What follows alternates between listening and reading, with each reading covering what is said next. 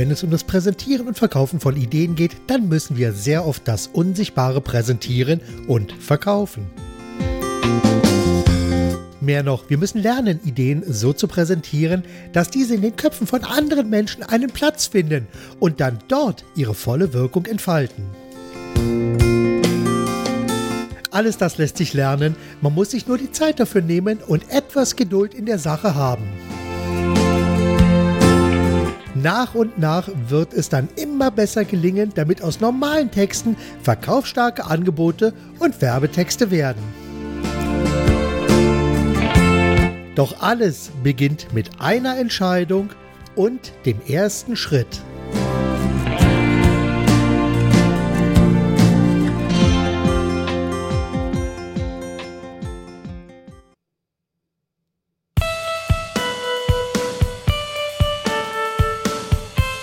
Herzlich willkommen zum Podcast Verkaufsstark Schreiben, dem Podcast, in dem es um das Konzipieren und Schreiben von verkaufsstarken Angeboten und Werbetexten für Vertrieb, Kundengewinnung und Content Marketing geht. Mit anderen Worten, hier erfährst du, wie du deine Ideen mit verkaufsstarken Texten und einem kräftigen Schuss Storytelling sehr viel besser präsentierst und wie du deine Ideen in die Köpfe von anderen Menschen hineintransportierst, damit diese dann dort ihre volle Wirkung entfalten. Letztlich geht es darum, dass du wirkungsvoller verkaufst und mehr und mehr mit den Kunden zu tun hast, die dich und deine Angebote wirklich zu schätzen wissen.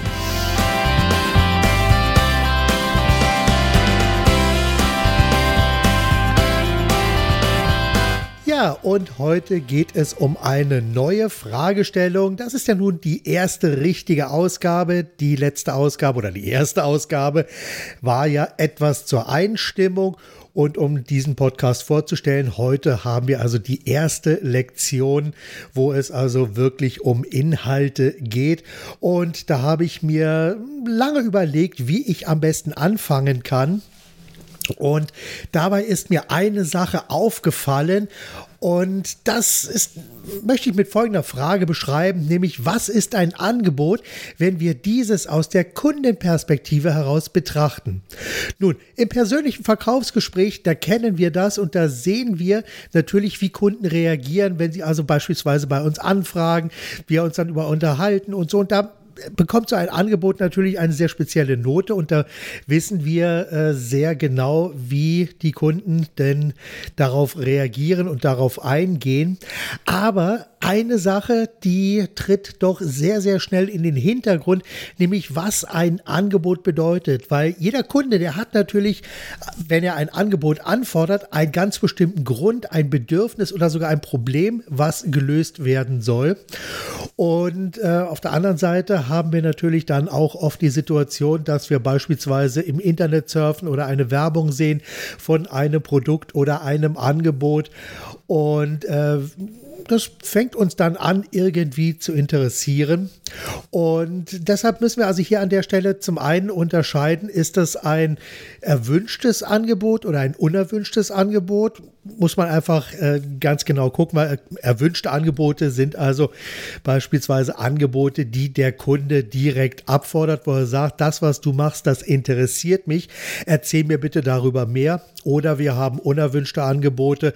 Das ist so die klassische Werbung, die im Briefkasten liegt oder die Spam-Werbung in unserem Mail-Eingang, beziehungsweise natürlich auch die ganzen Werbeanzeigen im Internet, in Zeitungen, Zeitschriften, Medien etc.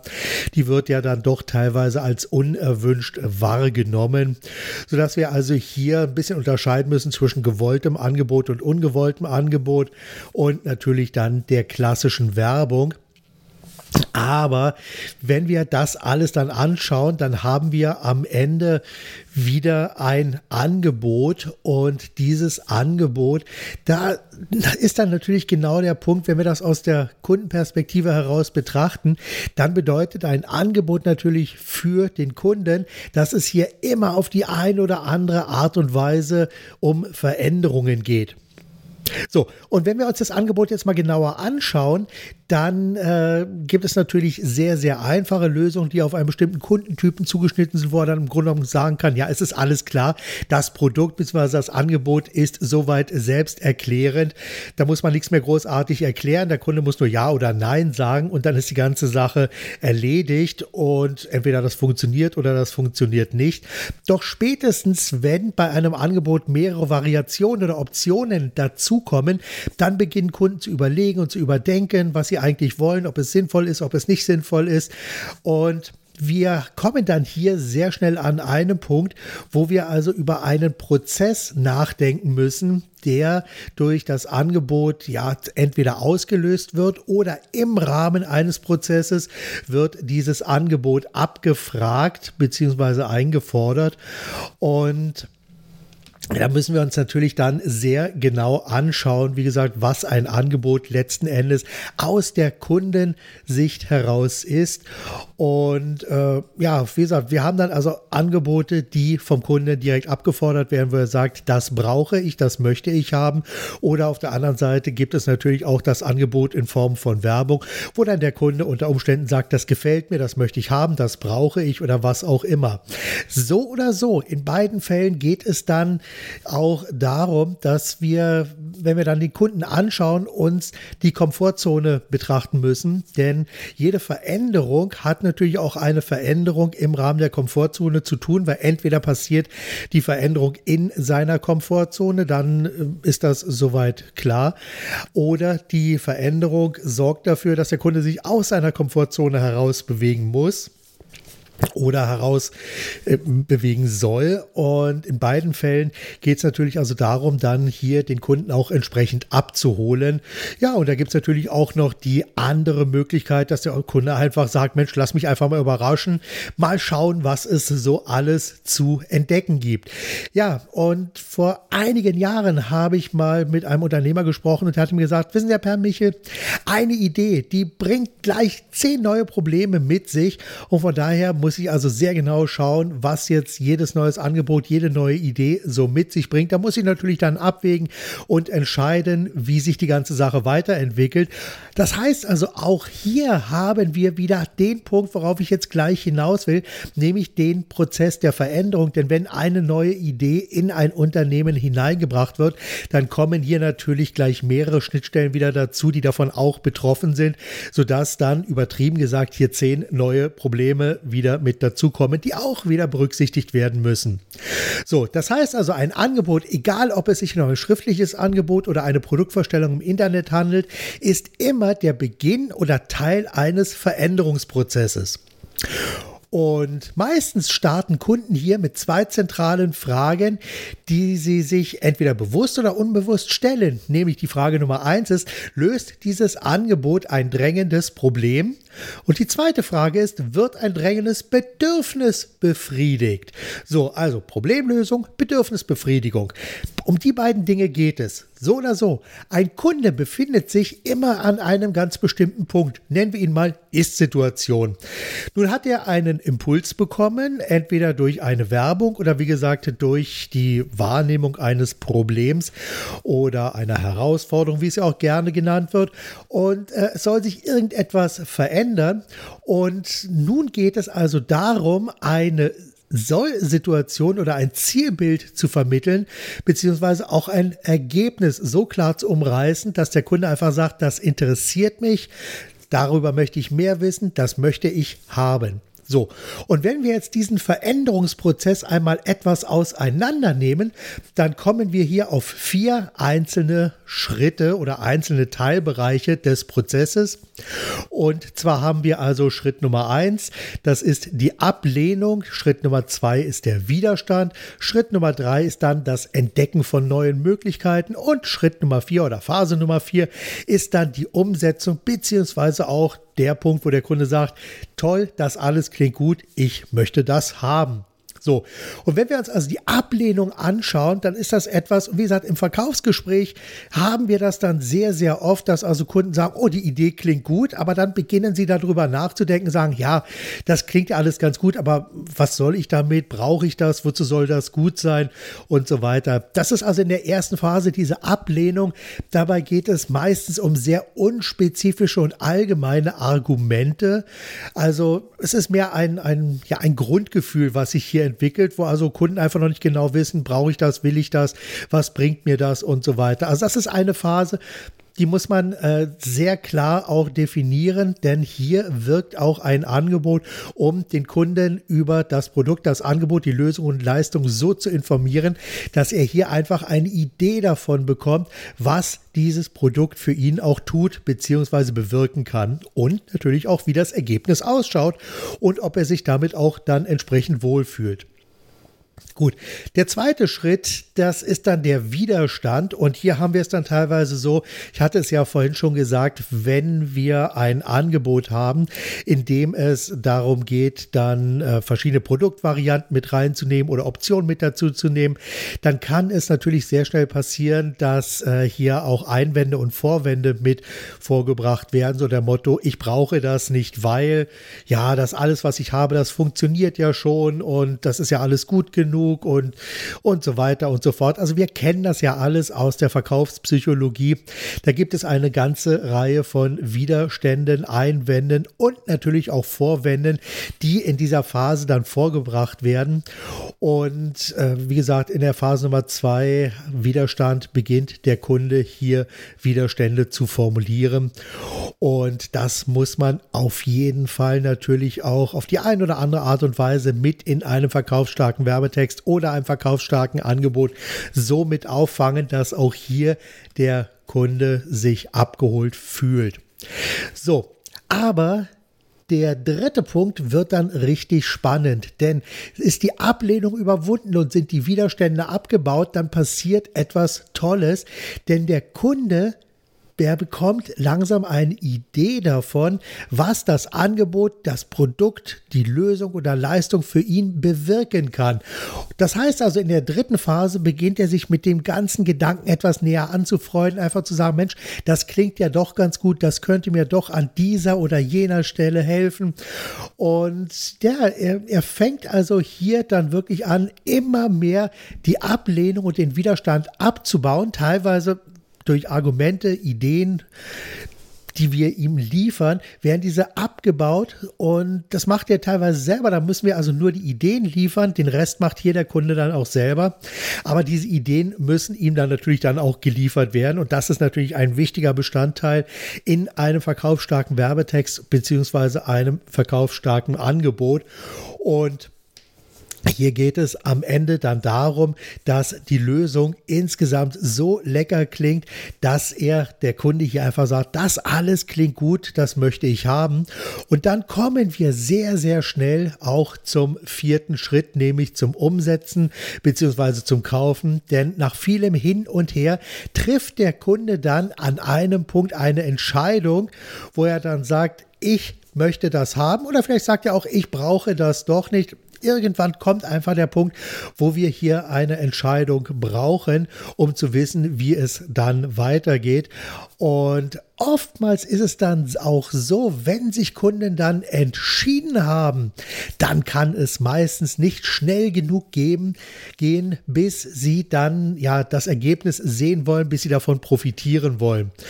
Und wenn wir das jetzt einfach aus zwei anderen Sichtweisen noch heraus betrachten, dann haben wir also auf der einen Seite natürlich die verkaufsstarken Angebote und Werbetexte, die diese einzelnen Phasen mit aufnehmen müssen.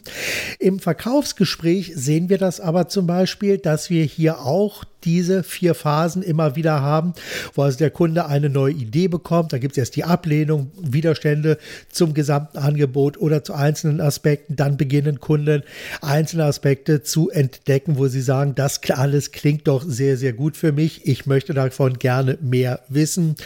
Und am Ende geht es dann, äh, ja, dann zu Schritt Nummer vier, dass der Kunde eine Entscheidung entweder für oder gegen das Angebot trifft, je nachdem, wie sehr er das liebt, was er dort bekommt. Und wenn wir das aber jetzt aus dieser, diesem Angebotszyklus mal herausnehmen, dann stellen wir natürlich auch fest, dass es oftmals sehr viele Impulse braucht, bis Kunden wirklich eine Entscheidung treffen.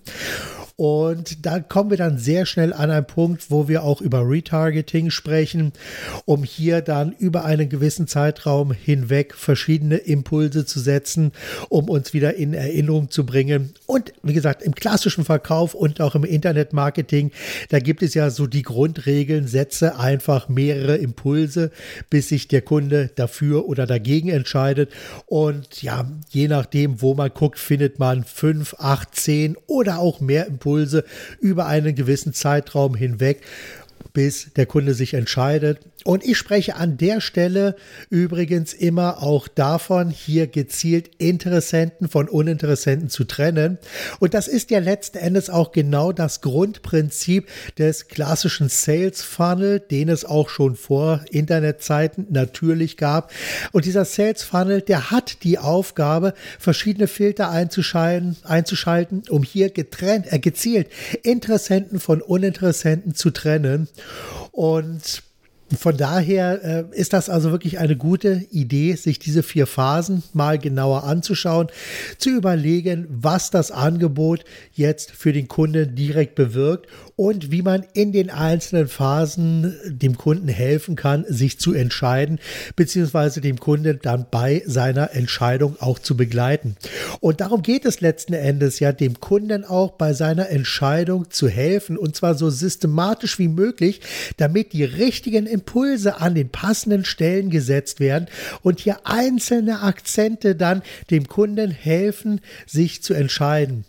Und jedes Angebot ist also aus meiner Sicht heraus dann dazu da, um eine Verbindung herzustellen. Und zwar auf der einen Seite zwischen dir und deinen Angeboten, Lösungen und Leistungen und auf der anderen Seite natürlich auch zwischen dem Kunden und zwar äh, mit all seinen Wünschen, Anforderungen, Bedürfnissen und Erwartungen.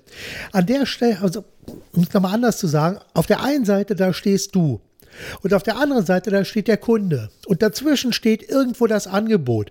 Und das ist genau der Punkt, wo irgendwo an irgendeiner Stelle die Magie passiert. Wie genau Darüber geht es natürlich in den nächsten Ausgaben dieses Podcasts. Und wenn du so willst, dann haben wir in der Verbindung schon mal eine Grundstruktur. Also die Verbindung Angebot, Kunde, dazwischen das Angebot, beides zusammenbringen. Das ist so eine Grundstruktur, die du immer wieder in diesem Podcast wahrnehmen wirst, immer wieder finden wirst denn das ist also ein ganz wichtiger Punkt und da werde ich also noch mehrfach wieder drauf eingehen. Für heute soll es das erst einmal gewesen sein. Ich denke, du bekommst langsam eine kleine Vorstellung davon, in welche Richtung das jetzt weitergeht und wie wir hier am Ende auch weitermachen werden.